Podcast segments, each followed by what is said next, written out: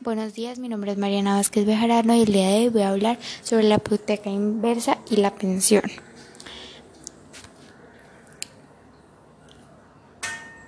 La pensión es una prestación económica que reciben mensualmente los trabajadores dependientes o independientes en el momento de su retiro laboral con base en los aportes que hicieron a un fondo de pensión obligatoria durante su vida laboral.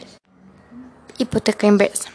Partiendo del hecho de que el porcentaje de propietarios de vivienda que son adultos mayores supera el 67% y solo el 28% de ellos tiene una pensión, el gobierno propuso la llamada hipoteca inversa. El fin de la iniciativa es enfrentar el problema de la pobreza en la última etapa de la vida de los colombianos, pues en esa franja poblacional existe una pobreza oculta y los ciudadanos no pueden acceder a programas sociales, precisamente por el hecho de ser propietarios. En el decreto se pone de presente el caso de Bogotá, donde el 4% de los adultos mayores están en, en esa condición, con casa pero sin recursos para suplir sus necesidades.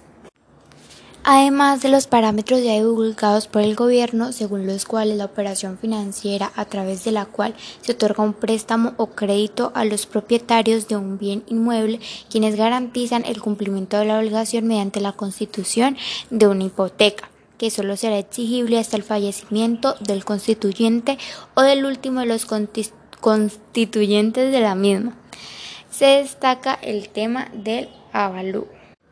El decreto señala que el avalúo inicial será el derrotero para el crédito que le otorgarán al propietario del inmueble. Sin embargo, cada, cinco años se realizará un nuevo avalúo con el fin de establecer las condiciones de valorización del bien inmueble.